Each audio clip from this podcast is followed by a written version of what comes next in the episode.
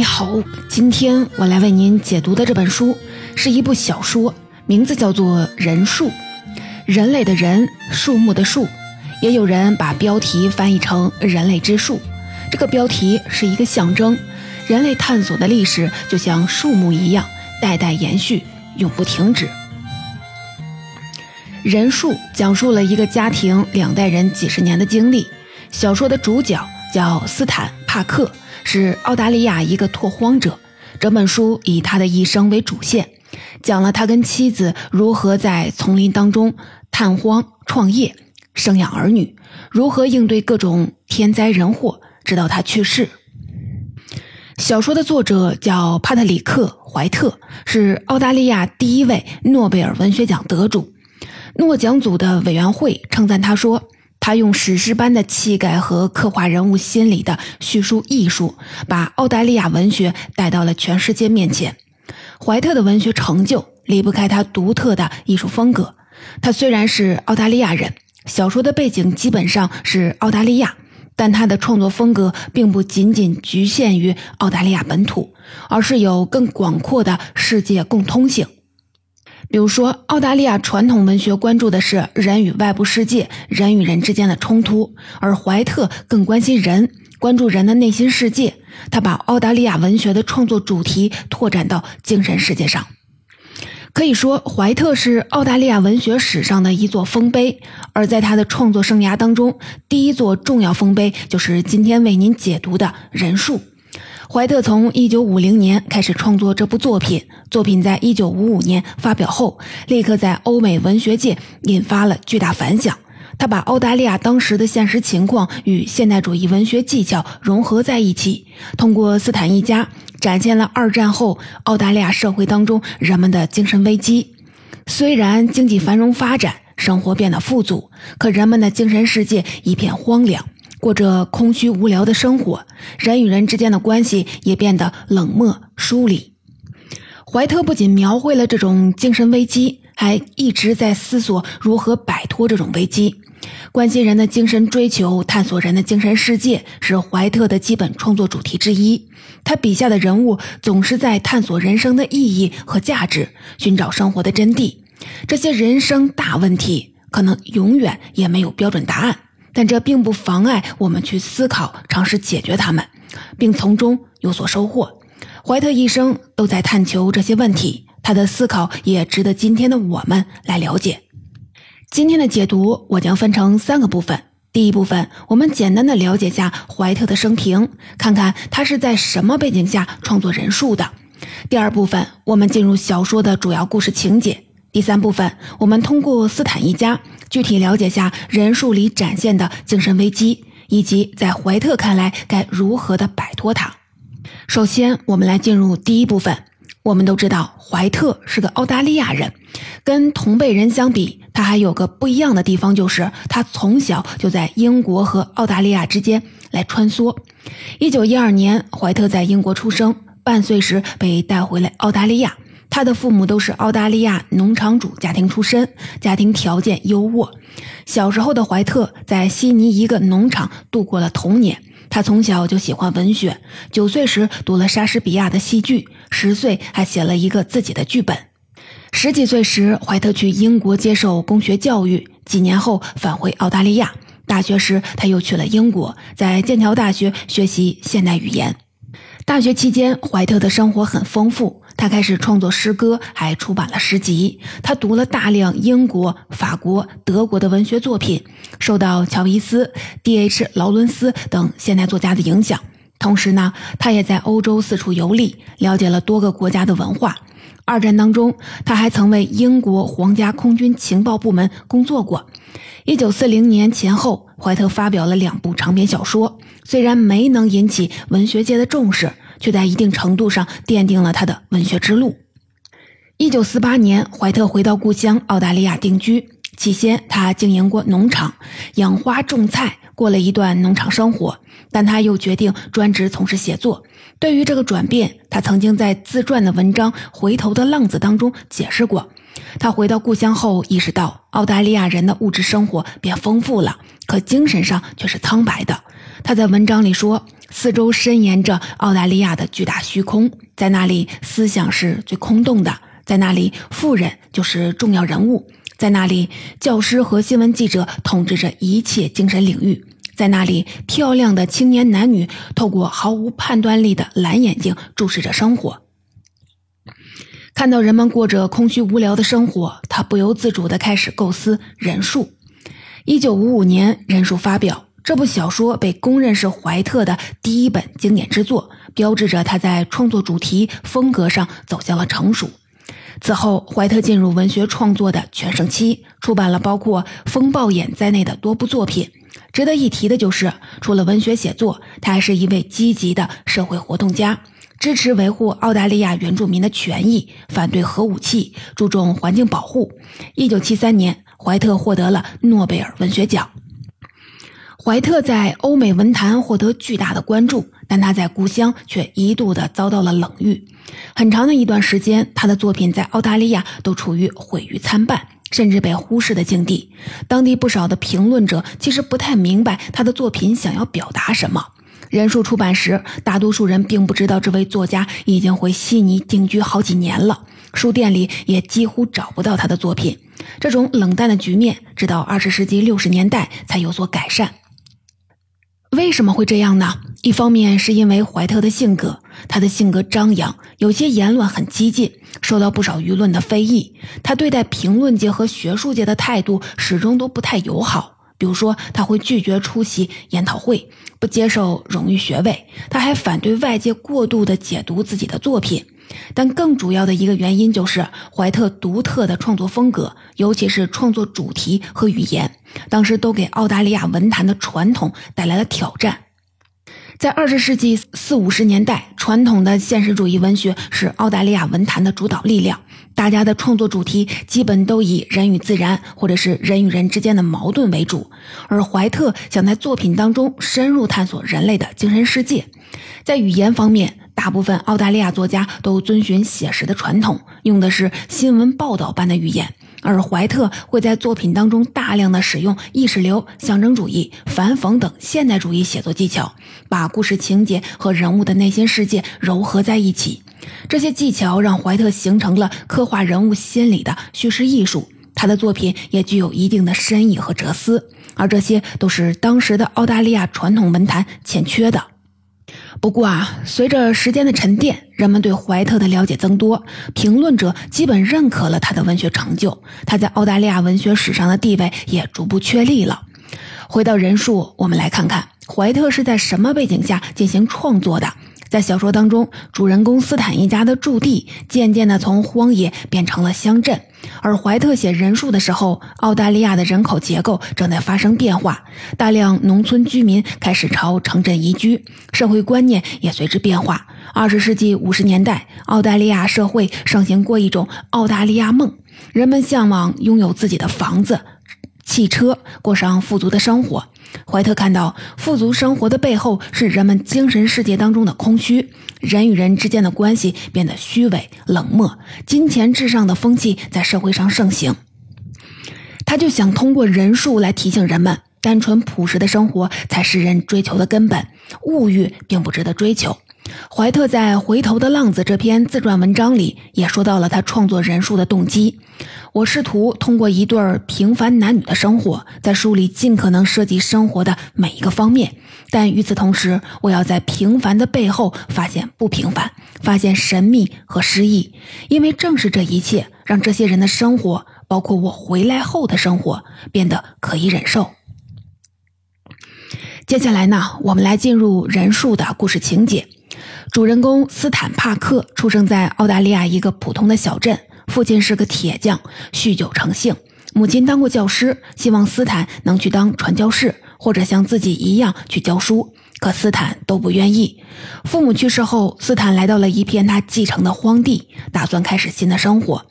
这块荒地被人们称为帕克家的地。斯坦在丛林里清出了一片空地，建起一座小屋。后来他去城里探亲时，认识了妻子艾米，把他带了回来。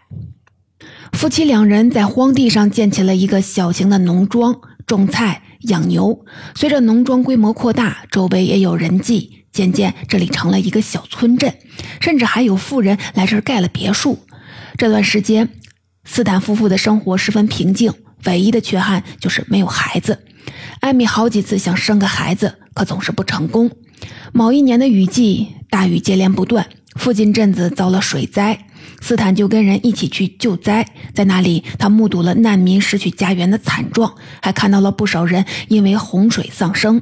而艾米和邻居太太结伴去寻找丈夫，途中遇到了一个无依无靠的小男孩。艾米想要收养他，把他带回了农庄，但男孩只待了一夜就不辞而别了。水灾过后，夫妻俩回到了日复一日的劳作生活中。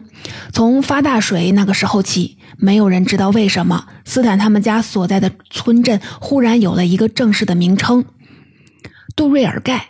据说啊，这个地地名的意思就是富饶。曾经的帕克家的地渐渐蜕变成一个初具规模的现代村镇，有了各种基础设施，比如说杂货铺、邮政局等等等等。传统的澳大利亚拓荒小说写到这里，就会开始以丛林为背景，表现拓荒者有多么的坚强乐观，拓荒生活多么的艰辛。而人书的作者怀特更加关注小说人物不同的精神追求。斯坦夫妇一开始像荒野当中的亚当与夏娃，在物质文明都很匮乏的环境当中相依为命。这个时期，他们关系很亲密，像扔到半空的木块一样。干净利索，毫不费力地投入对方的怀抱。可是，当生活变得富足，两个人对这片土地产生了不同的情感，他们的关系也开始了变化。斯坦更加亲近大自然，他被荒野的神秘和不可掌控深深的吸引。在日常的劳作之余，他总会不自觉地寻求一种模糊的意义。艾米虽然能感受到自然的创造力，但她更想依托在自己能理解和掌控的东西上。比如说农作物、奶牛、房屋等等实体，这些东西才能让他确信脚下的土地是自己的家园。这种观念上的差异，渐渐让两个人的关系产生了裂痕。而孩子出生后，夫妻之间的缝隙就更明显了。艾米先后生下了儿子雷和女儿塞尔玛。雷天生就是个调皮捣蛋鬼，塞尔玛则自小体弱，比较乖巧。跟女儿相比，艾米更偏爱儿子。她对情感的占有欲很强烈，她把自己在丈夫身上没能得到的关爱，全都投射到了孩子身上。渐渐的，母亲的角色压倒甚至遮蔽了妻子的角色。艾米的日常生活被孩子占满了，再加上还要照管农场，她忙得筋疲力尽，就开始自怜自哀，甚至疑心丈夫是不是在躲着自己。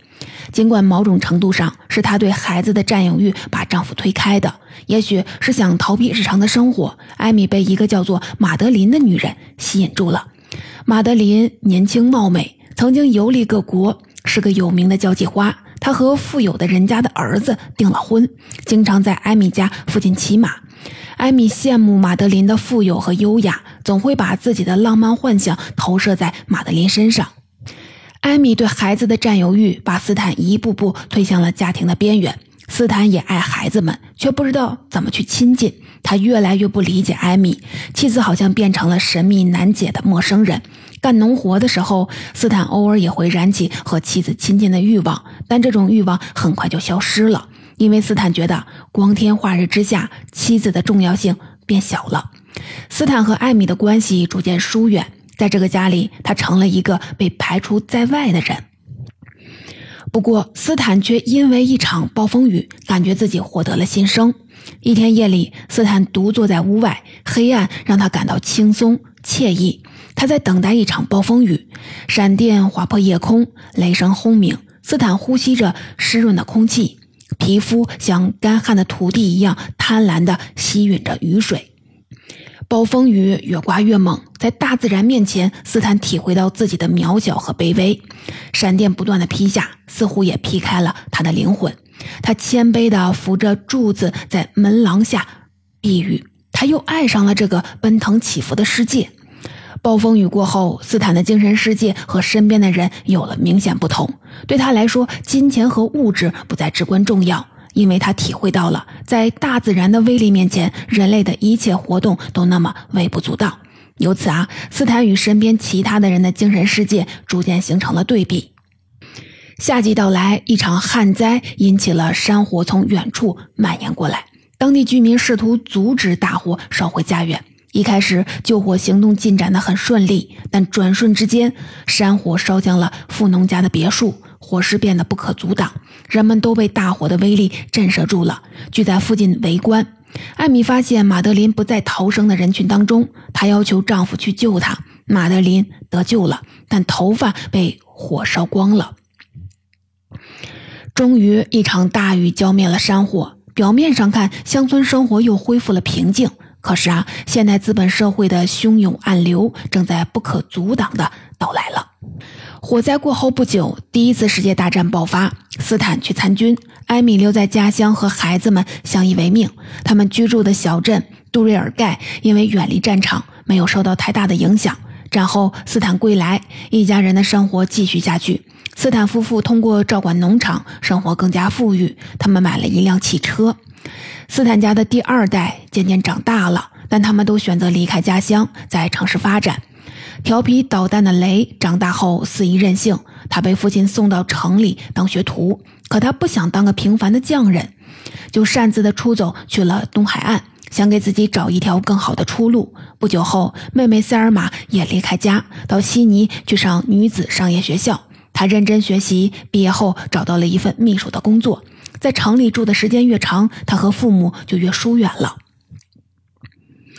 有时候他也会想念家乡，但他更想摆脱农民家庭出身。塞尔玛经常的去听音乐会，因为这样会给他带来一种跻身上流社会的优越感。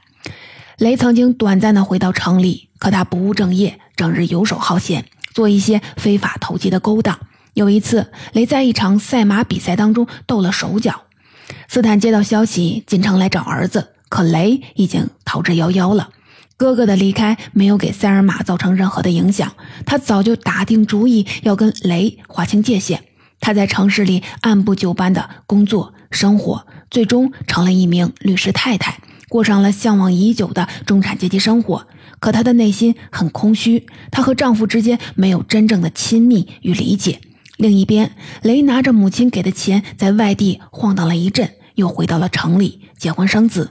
婚后，他勾搭上了一个妓女，有了一个私生子。最终呢，雷在一间夜总会里被人不明缘由的开枪打死了。儿女离开家后，斯坦夫妇的生活怎么样呢？他们虽然还生活在一起，但隔阂越来越深。儿子离开家乡，给艾米造成了沉重打击，可她无法对丈夫表达苦闷。就发展了一段婚外情，尽管他没有从中得到任何的慰藉。斯坦知道妻子对自己不忠，但他选择视而不见。这对夫妻过着同床异梦的生活。随着年龄变大，他们照管农场时会力不从心，就把土地和牲畜都卖掉了。此时，杜瑞尔盖已经在不知不觉间被商业社会的痕迹渗透了。面对这片自己经营了一辈子的土地，斯坦经常的感到困惑。他不知道自己还能追求什么。为了寻找寄托，他和妻子也会去教堂祈祷，可两人都无法从中得到安慰。儿子的死讯传来，老两口陷入了巨大的空虚当中。斯坦经历了一次中风，健康状况急转直下。去世的那天，他见到了一个路过的年轻传教士。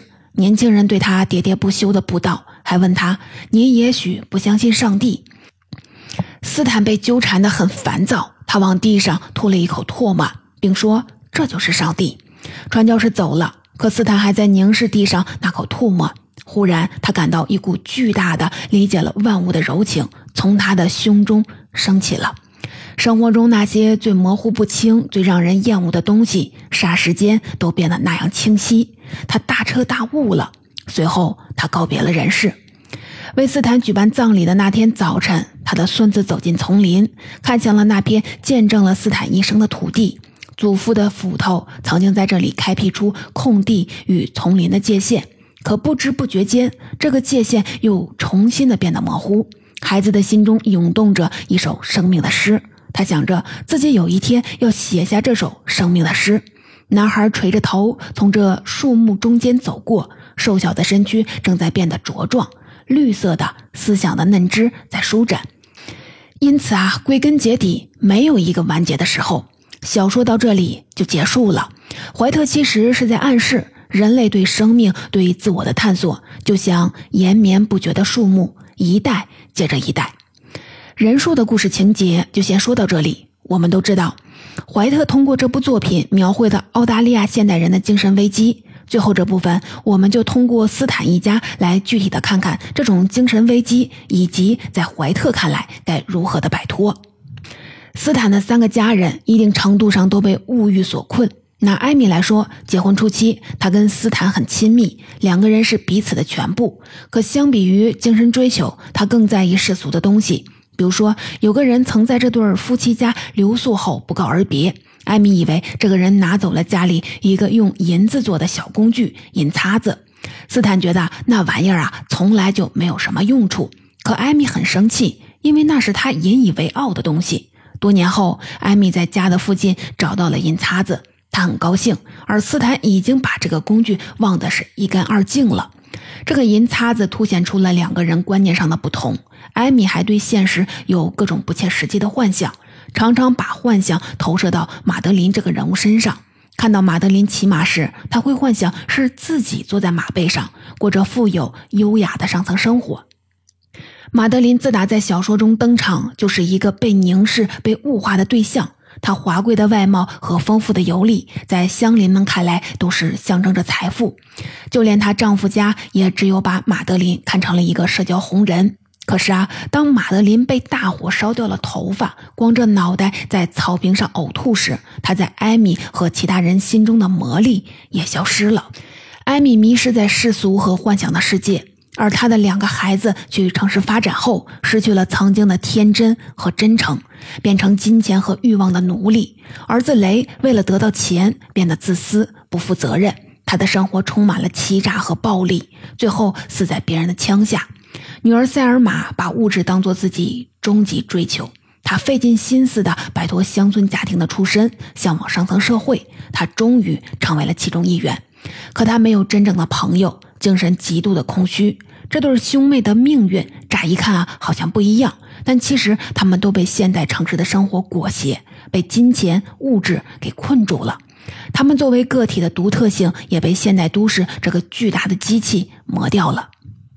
斯坦家所在的杜瑞尔杜瑞尔盖小镇，其实是当时澳大利亚社会的一个缩影。